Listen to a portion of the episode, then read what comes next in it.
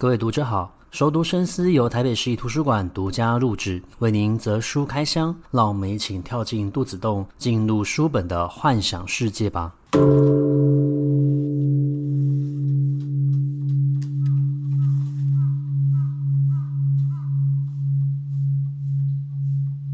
各位听众好，欢迎回到熟读深思。那我们每一季其实都会介绍一到两部的漫画作品。在第五季的第一集，我们要介绍的是一部台湾漫画家的创作。这部作品叫做《绿之歌》，而它的创作者就叫做高岩。那么高岩这一位漫画家，其实在台湾的独立漫画创作界是非常知名的。不过，他真正进入到我们台湾读者的目光之中，是因为他帮一位非常知名的日本作家绘制他的书籍封面和内页的插画作品。而这位作家就是村上春树，而帮他创作的封面和内页插画作品就是《弃猫》这一本书。那高岩在呃过去他创作过一部作品，就叫做《绿之歌》。《绿之歌》这部作品呢，它是跟日本的一个流行乐团在六零七零年代的时候非常的活跃，这个乐团叫做 Happy M。那么 Happy M 的两位创作者，一位是细野晴臣，另外一位是松本龙。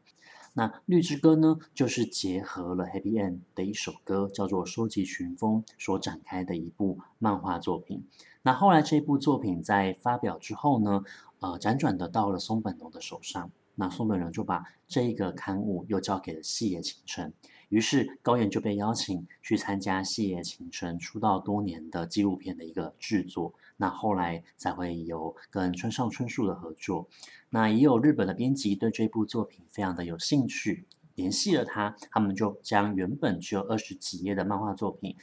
改编成是一个呃可以长篇连载的漫画。那我们刚刚前面讲过《绿之歌》呢，它是有一首歌。开始展开的这一首歌就叫做《收集群风》，在里面呢，这位女主角叫做林绿。那么林绿其实是呃生活在台湾东北角北海岸的一个女学生。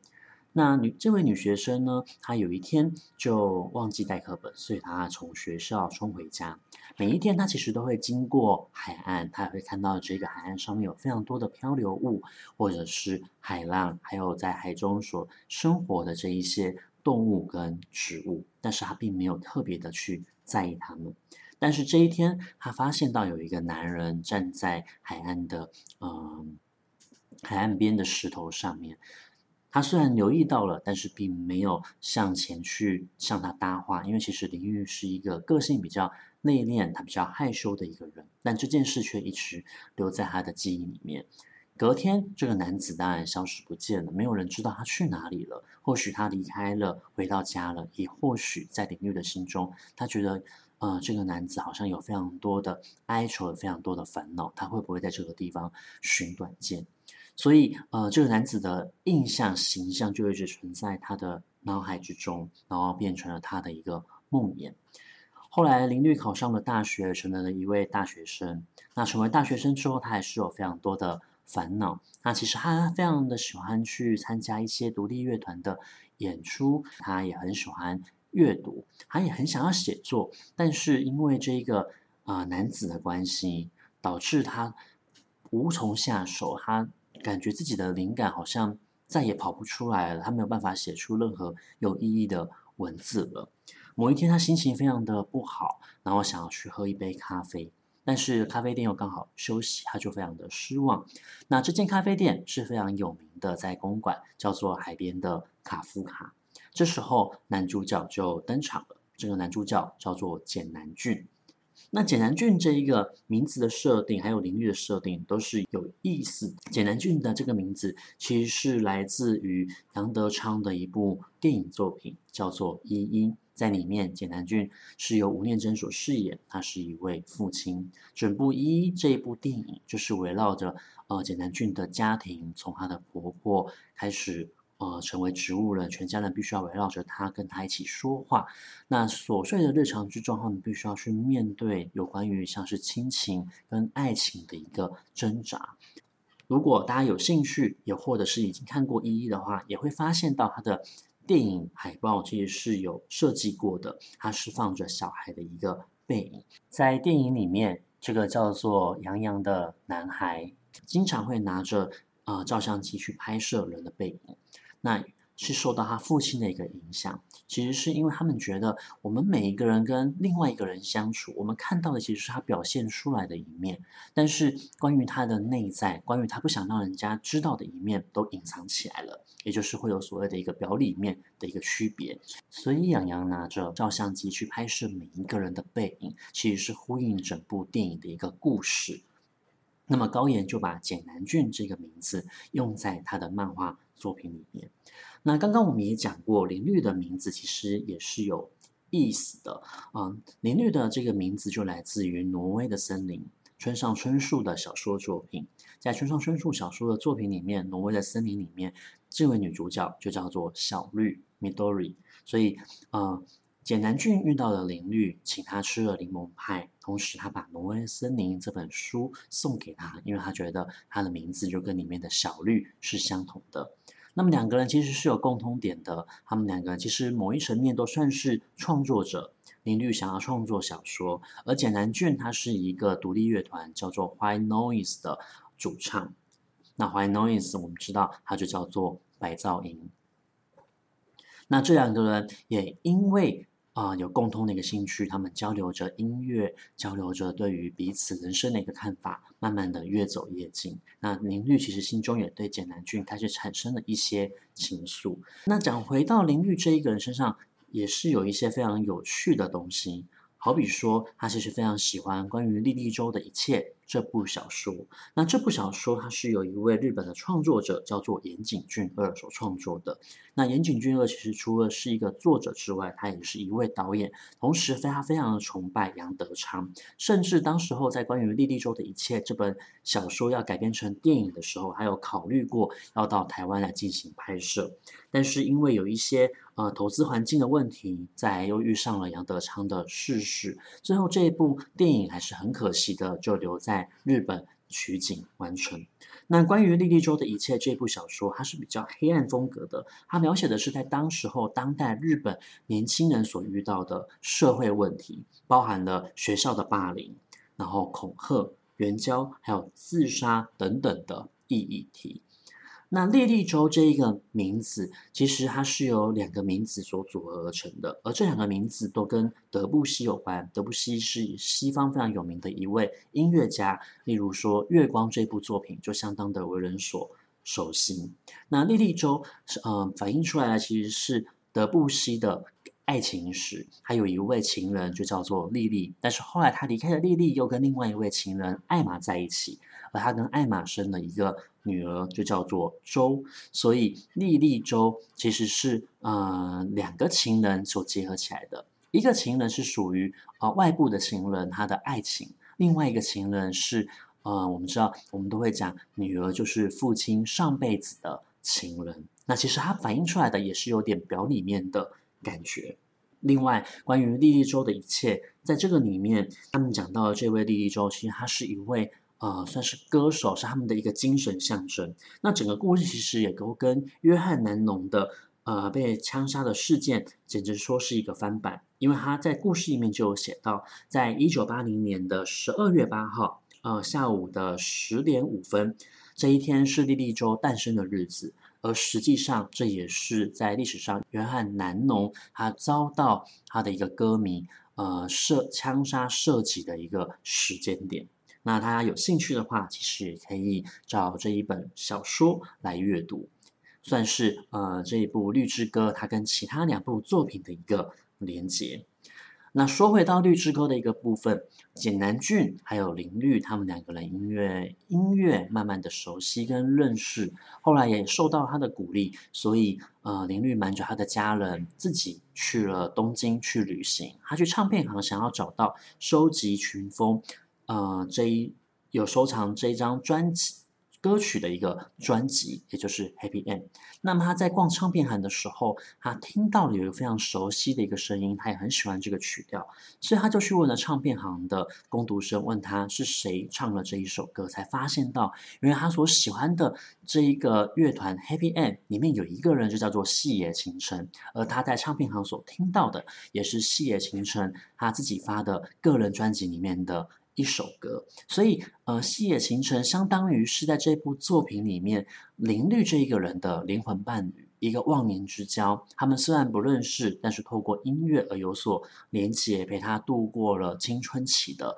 时光。那他一直很想要在东京听细野晴臣的音乐会，但是错过了。而在这个故事里面就安排到了细野晴臣，确实在二零一八年还有二零一九年的时候都曾经来过台湾，在嗯 Live House 发表过他的一个音乐演出，所以高岩就把这段经历写了进去，描写了林绿跟简南俊他们一起去参加 Live House 演出的时候两个人的互动。那这两个人的互动可以感觉上，可以感觉得出来，林绿是比较。呃，害羞的，可是他心中有很多的话想要跟简南俊说，甚至包括他对于简南俊的情谊。不过，在这个时候，两个人其实都踏上了呃生命的一个分歧点哦。因为简南俊的年纪其实是大林率比较多的，他从事着独立乐团的演出也有一段的时间了。那他也累积了不少的一个粉丝，也很期待他们可以有新的唱片发表。但是在简南俊的心灵里面，他知道的音乐创作、音乐的演出是他人生的兴趣，也是他想要从事的一个职业。可是，呃，从事音乐创作的人这么的多，他也慢慢的感觉到，也许自己在这一条路上面虽然有所小成就，但是并没有办法持续太久。换言之，其实他面对的是自己人生的一个抉择，是否要继续从事这一个工作下去。而林绿呢，其实是因为认识了简南俊，他克服了在这个梦境里面所出现的男子，这个男子的脸换成了简南俊，他终于可以跟自己的梦魇和解了，所以他开始可以写一些文字出来，发表在部落格上面去分享，抒发他对于简南俊单恋的一个心情。那这两个人其实。呃，他们都同时面对的是自己人生的一个顿点，然后思考着自己要如何进行下去。在这里面呢，高妍就用用了一种音乐创作上面的观点去贯穿整个创作的一个主轴。这个观点叫做间隙哦。那不知道大家有没有注意过，在有一些音乐里面，呃，我们会发现到音乐在表演演出的一个中间点的时候呢，它声音会慢慢的小声，或是慢慢的变得平滑，感觉好像是整个。乐曲歌曲要结束了，可是你又会感觉到在这里面有一些节奏在跑，其实它并没有结束，只不过是慢慢的变得平板，感觉好像在酝酿什么东西。那最后停顿了，像是三到五秒，或者说是更长的一个时间之后，它会带入更强的一个节奏出现。那这个东西的话，在音乐设计里面，他们就叫做间隙。那么这个间隙的主轴其实就贯穿着整个绿之歌。相当于来说，简南郡主在他的坚信里面，他要思考的是，他要不要继续从事音乐创作的工作，还是要放弃回去日本找寻他的妈妈。那么林绿其实是克服了他的一个梦魇，他开始思考了自己可不可以以文字为他的一个职业，他可不可以继续写小说，然后发表成为一位作家。他们同时都处在人生的一个间隙，人生停顿的一个空白，而等待他们的或许是更强烈的一个节奏要跑出来。那么我们这个地方就先呃，对于整个绿之歌的一个结尾，先保留一点神秘，希望大家可以去借这本书阅读，看看林绿跟简南俊他们最后的一个呃成长还有蜕变。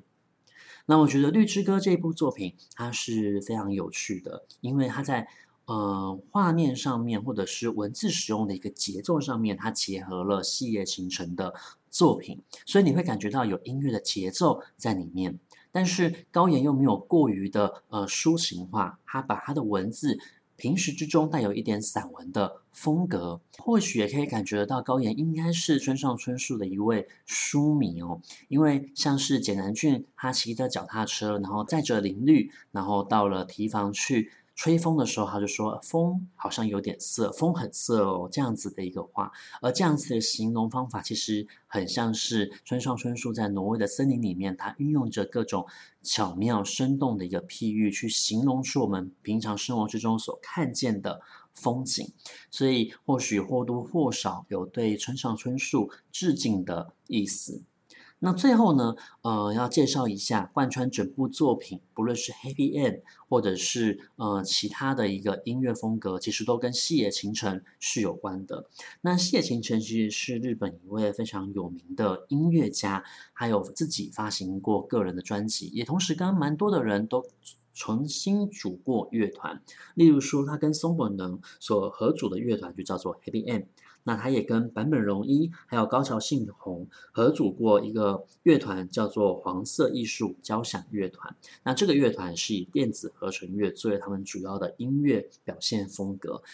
那我曾经听过黄色艺术交响乐团的唱片。必须要老实说，它其实放在现在的环境里面，依然非常的时髦。即便是不喜欢电子合成乐的人，应该都可以放心的去欣赏它们，然后融入整个音乐的一个风格。